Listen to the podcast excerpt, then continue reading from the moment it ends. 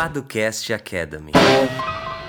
E estamos começando mais um Paducast Academy. Aqui é o Henrique Paduan. E aqui é Lucas Seto. Bom, aqui mais um episódio. Para quem não nos conhece ainda, nós somos os fundadores da Paduan 7 e do Jurídico por Assinatura, que é uma plataforma que oferece proteção jurídica para as startups. Então, se você quiser conhecer um pouquinho mais desse modelo de negócio, da nossa proposta, é só acessar o link que vai estar aqui na descrição, jurídicoparastartups.com. É isso, né? E você está ouvindo o Podcast Academy, que é o nosso podcast que a gente tira dúvidas jurídicas de maneira mais simples, né? Mais. Não sei se dá para dizer didática, Henrique. Será que a gente tem didática boa? Responda aí, deixa nos comentários. Temos ou não temos? Tá bom. Ah, enfim, a gente fala aqui sobre essas questões jurídicas. Você pode dar uma olhada no feed, que a gente tem quase 50 episódios episódios. Acho que esse é o 49, Henrique. Então, muita dúvida jurídica sendo tirada toda semana, toda sexta-feira. Pode dar uma olhada que boa parte das suas dúvidas já vão ter sido tiradas. Você pode conferir. Episódio antigo não fica datado, né, Henrique? A gente trata de temas bem abrangentes. Uma outra coisinha pode mudar, mas bem difícil. Então, aproveite aí o nosso feed e não deixe de assinar a nossa newsletter semanal, né? Por meio do abre.ai barra padolab, link vai estar na descrição. Você acessa também a nossa newsletter, assina lá, caso você ainda não seja um assinante. Você recebe recebe também toda sexta-feira é, conteúdos novos, artigos, além do lançamento do, do Padocast Academy da semana. É isso, né, Henrique?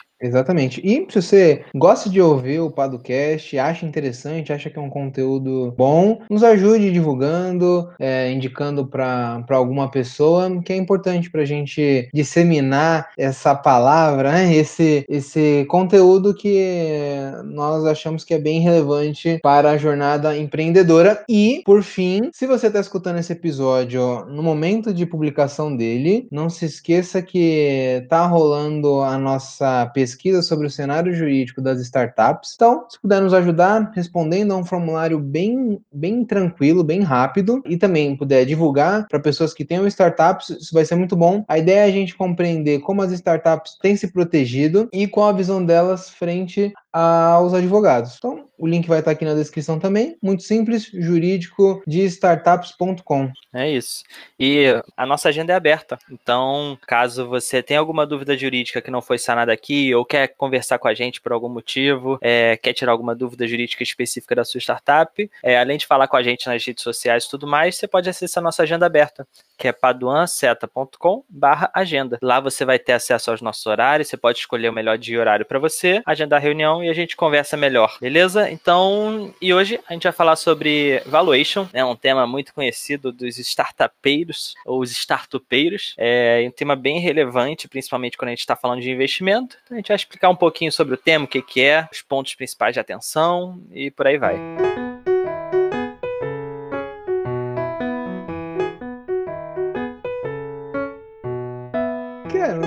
Valuation é uma coisa muito simples, né? É o valor daquela empresa, quanto aquela empresa vale. Fim do episódio. Né? Aí o, o Guilherme coloca.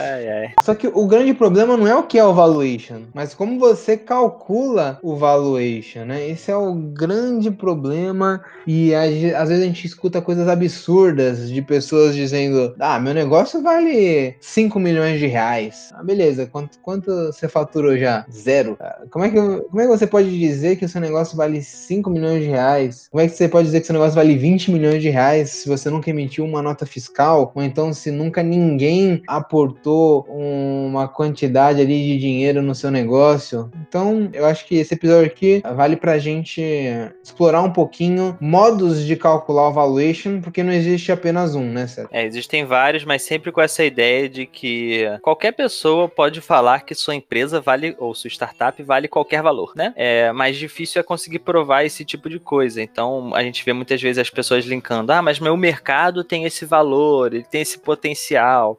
A gente sabe que potencial não concretizado, né, é, é o que mais acontece. Tanto é que um dos maiores jargões Nossa, usar a palavra jargão já é uma coisa que não tem nada a ver com startup, né, Henrique? Mas tudo bem. Um dos maiores jargões das startups é que o que vale é a execução e não a ideia. Então, como é que a gente baseia um valuation, o valor da sua empresa, numa ideia ou numa expectativa, né? Então, isso não faz muito sentido e nem, nem traz realidade. É uma pessoa que está se iludindo, né? Exatamente. Só pra gente ver como a questão é complexa, quando a gente fala de sociedades anônimas, quem não sabe o que é isso, a gente tem um episódio falando um pouquinho sobre. Você tem pelo menos cinco fatores que falam sobre valor ou preço, seta, das ações e da companhia. Você pode ter um valor nominal, um preço de emissão das ações, um valor patrimonial, um valor de mercado e um valor econômico. Só para a gente ver como é complexa essa situação, né? Mas aqui a gente vai falar sobre como se tem trabalhado essa questão do valuation para startups e para empresas de tecnologia, né?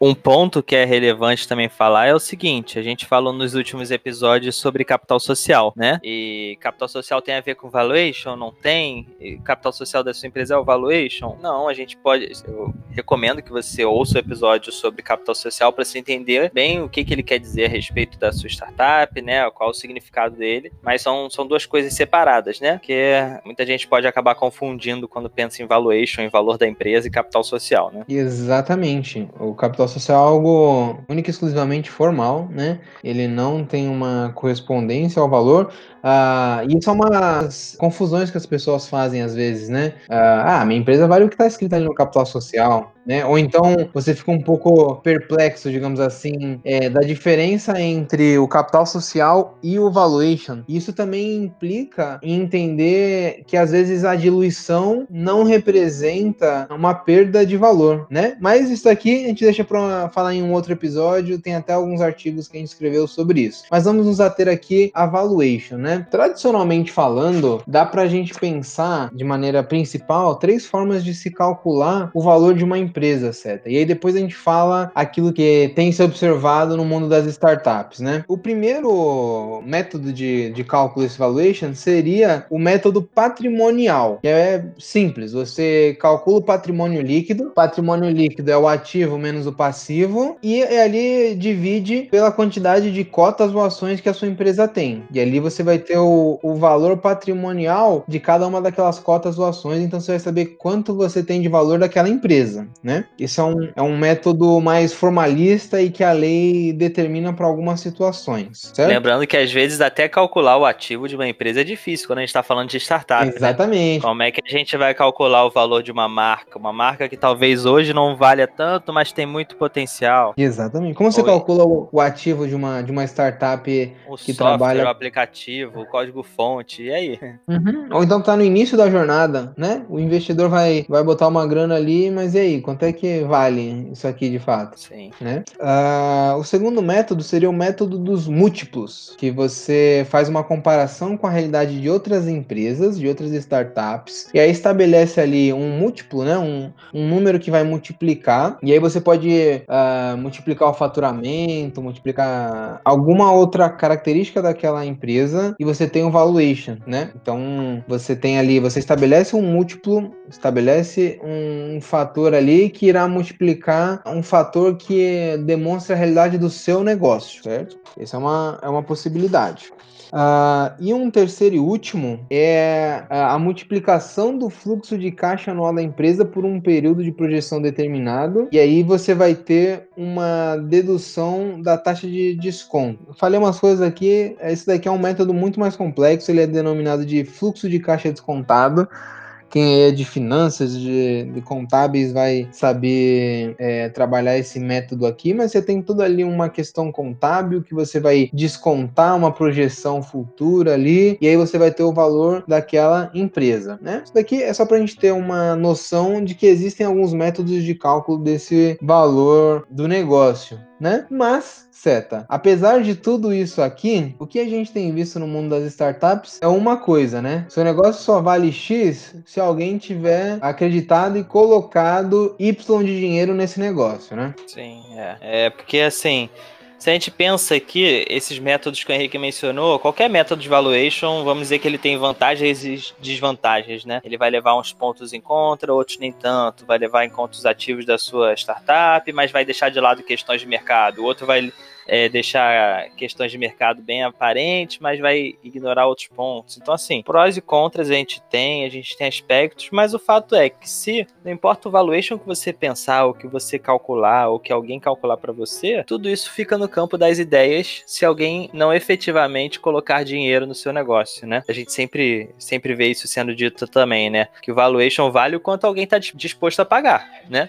Para participar do seu negócio. Se alguém está disposto a dar 10 reais por 10% do seu negócio, talvez seu negócio valha 100 reais, né? E aí você faz a questão da proporção entre o que a pessoa está disposta a pagar, por quantos por cento, e você tem um cálculo ali real, né? Alguém realmente se disponibilizou a colocar dinheiro no seu negócio, e aí você tira um pouco desse, dessa questão do papel, né? Das ideias, de métodos de valuation, e você consegue trazer um pouco mais para a realidade, né?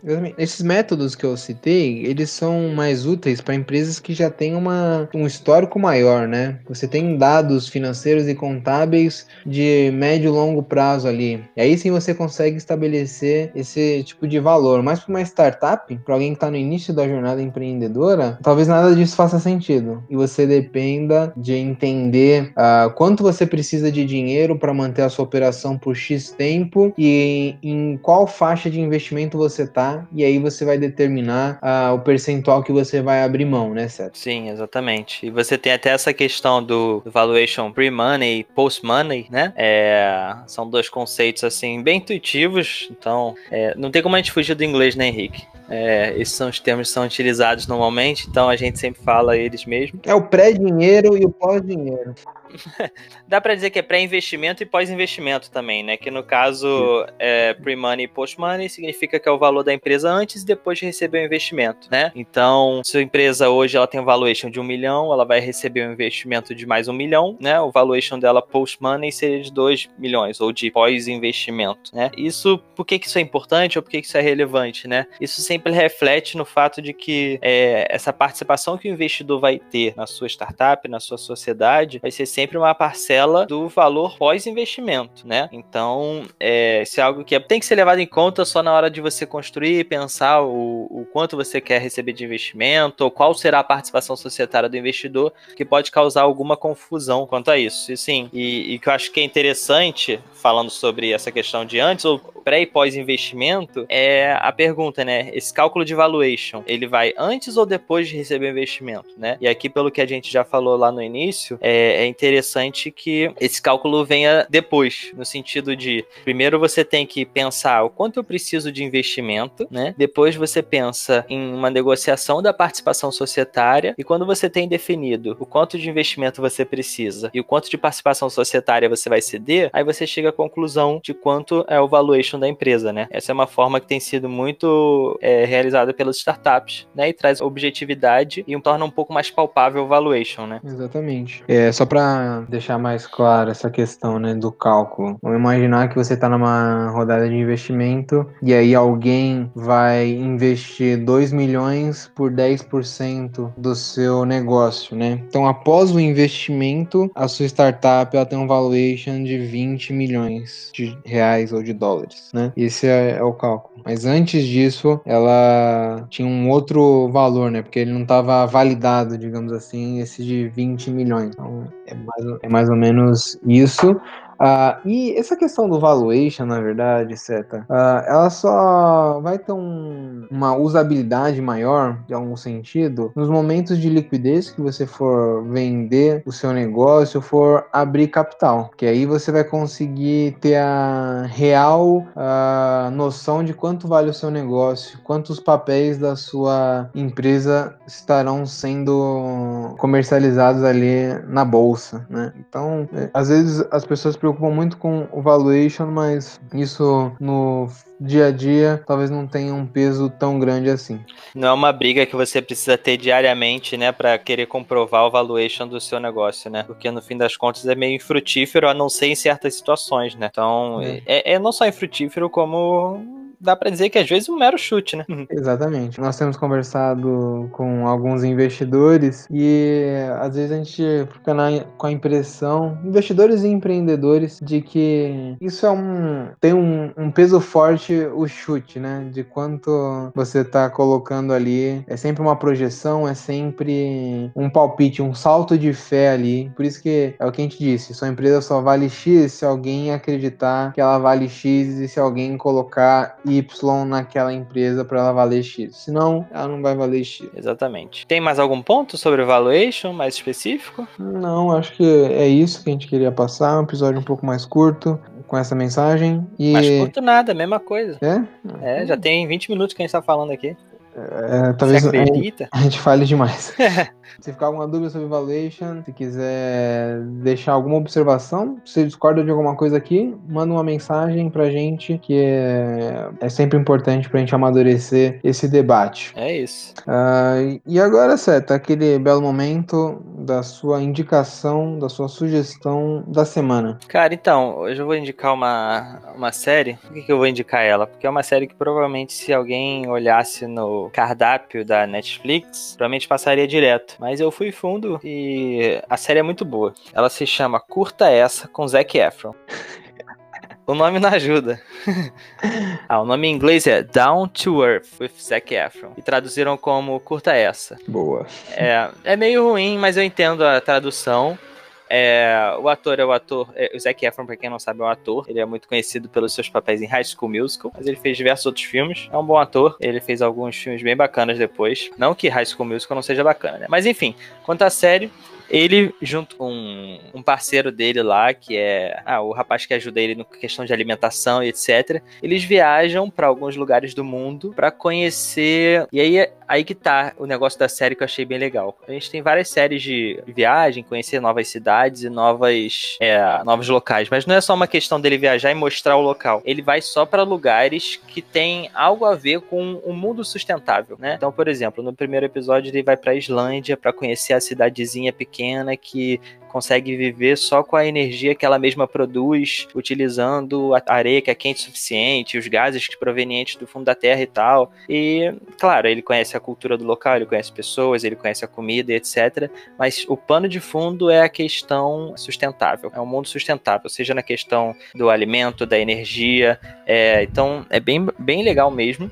E eu vou recomendar um episódio específico. Eu não terminei de ver a série, eu vi dois episódios. Eu vi esse primeiro e eu vi o episódio 4, que é na Sardenha. Sardenha, que é uma ilha na Itália que tem uma série de moradores centenários. É um dos cinco locais do mundo com mais moradores centenários. E foi lá que tudo isso começou. E lá ele conversou com os cientistas que estão investigando a longevidade da população e tudo mais, do que, que eles se alimentam, o que, que eles fazem, por que, que, por que, que aqui, é, estatisticamente, mais pessoas chegam aos 100 anos de né? E assim, uma das cinco, acho que são zonas azuis no mundo, são cinco zonas azuis é, que tem esse, esse, esse número de é, centenários maior e é bem legal. Ele, ele é um cara que, pelo que eu sei, ele teve alguns problemas com droga e com bebida e tal. Depois ele foi tendo uma virada na vida dele de ficar mais easygoing, de querer se alimentar melhor, de querer entender mais o significado da vida e tal. Não querendo falar por ele, mas porque isso é importante no contexto do, do episódio em que ele conversando, ele começa a rever muita coisa na vida dele, né? Até mesmo de alimentação e tal, quantas vezes ele se privou de comer carboidrato para fazer um personagem, é, sobre a vida agitada de Hollywood em comparação com a vida calma da cidade, é, e o quanto as coisas que ele faz em Hollywood, as amizades que ele tem e o Instagram lotado de gente, os comentários e etc, quanto isso é válido para uma vida boa e longeva e o quanto não é, né? Aí esse episódio 4 é muito legal. N não vi os outros ainda, vi só dois, mas esse vale muito a pena, mesmo que você só queira ver esse.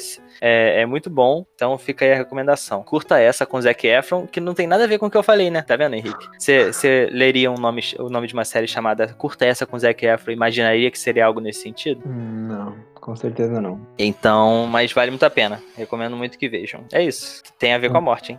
Eu sei. Eu ia nem levantar isso aí. Deixa pra lá. Não, minha recomendação vai ser: não acumulem muitos bens materiais, porque na hora de fazer uma mudança é um caos. O que tem a ver com a série que eu recomendei, hein? Que é uma vida mais calma, simplicidade, minimalismo. Tá tudo conectado. Tem uma cena legal do, da série que. Vai dar spoiler pro pessoal? Pô, spoiler de uma série documental?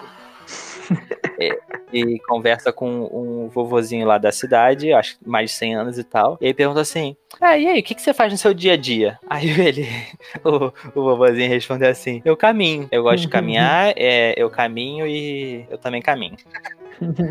Aí ele foi caminhando, ele voltou caminhando. É isso que ele faz, ele caminha. Então talvez seja uma dica aí, caminho. Caminho. Caminho se faz ao caminhar. É isso. É isso. Foi? Foi.